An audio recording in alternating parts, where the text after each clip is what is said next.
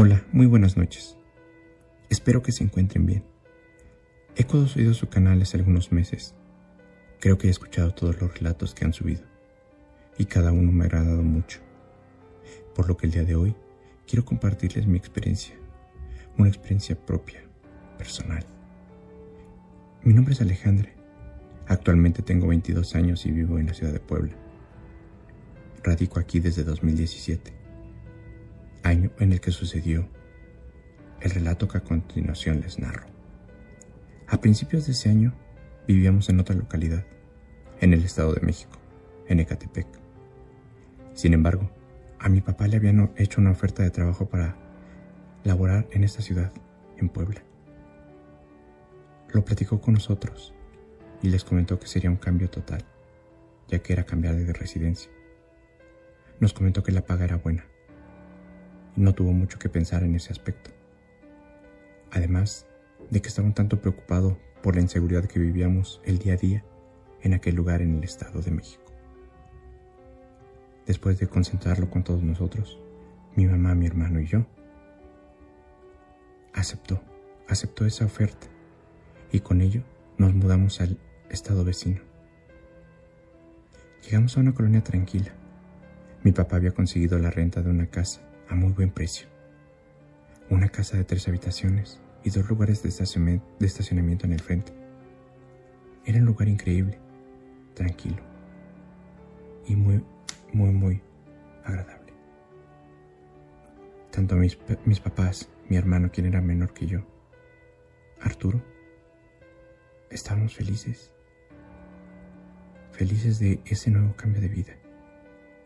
Llegamos en el auto y detrás de nosotros venía el camión de la mudanza. Inmediatamente, al bajar del auto, mi hermano y yo subimos corriendo por, para apartar la habilitación, la que nos pareciera mejor a cada uno. Teníamos la opción de elegirla. Corrimos por toda la casa. Subimos, bajamos, revisamos cada rincón. Pero después de un rato y de habernos cansado, decidimos salir de, de la casa en lo que los de la mudanza bajaban todas las cosas. Caminamos por la calle, a fin de ubicar tiendas, parques o demás zonas de interés para nosotros. Tanto yo como mi hermano, el pequeño Arturo, caminamos alrededor de una hora. Una hora cuando finalmente decidimos regresar. Sin embargo, al pasar frente a la casa de al lado, había una casa totalmente descuidada, totalmente cubierta de hierba en la entrada parecía estar en una situación de total abandono. Sin embargo, a un lado de, la puerta de la entrada de aquel lugar, tanto mi hermano y yo pudimos ver a un viejecito. Un viejecito que pudimos ver simplemente ahí parado. Lo vimos desde la banqueta por donde íbamos caminando. Parecía que había notado nuestra presencia. Levanté la mano en señal de saludo sin embargo, este no hizo un menor gesto. Únicamente pudimos ver cómo se dio la vuelta e ingresó a su casa. No le dimos mayor importancia. Mis papás nos vieron. Mi mamá se percató de aquello que habíamos visto y nos dijo que quién era. Únicamente le dijimos, seguramente es el vecino. Pero únicamente eso. Mi papá nos pidió que entráramos, que entráramos para comer nuestra primera comida en aquel lugar. Un par de pizzas, unos refrescos. Esto sobre usando como unas mesas las cajas de nuestra mudanza. Sentados en el piso, pero totalmente contentos de aquel cambio. Papá nos preguntó qué nos parecía. Tanto mi hermano y yo contestamos que nos gustaba mucho, que habíamos visto varios de los vecinos. Sin embargo, el viejito de al lado era un poco misterioso. Mamá nos dijo, sí, también lo vi. Pero tranquilos, debe ser un viejito solitario. Sí pude verlo hace rato asomarse por una de las ventanas. Solo, solo se comentó eso en ese momento. Nada más sucedió. Sin embargo, los días pasaron, transcurrió el tiempo, y cada vez que pasábamos frente a aquella casa, únicamente podíamos ver en ocasiones aquella aquella silueta asomándose por alguna de las ventanas. Ya nunca vimos a aquel viejecito, pero sí habíamos visto esa sombra. Esa sombra que, ya sea de día o de noche, podíamos percibir. Un día caminábamos de regreso de la escuela. Venía con mi hermano. Caminábamos por la banqueta tranquilamente. Al pasar frente a esa casa, Arturo únicamente me tomó de la mano y la apretó. Le dije, ¿qué sucede? Él me dijo, el señor de ahí me da miedo. Lo he visto desde la casa asomándose en su ventana, pero no logro distinguirlo. Únicamente puedo ver una sombra negra. Mi hermano tenía 12 años. Dudo mucho que me hubiera mentido. Y si eso es lo que me asusta. Únicamente le dije, tú tranquilo, es solo un viejito, no te hará daño. En aquel instante volteé hacia aquella casa y pude ver exactamente lo que me había descrito mi hermano momentos antes. Lo vi por un instante únicamente, un momento, y pude darme cuenta cómo éste se quitaba de la ventana. Me pareció extraño, pero únicamente eso.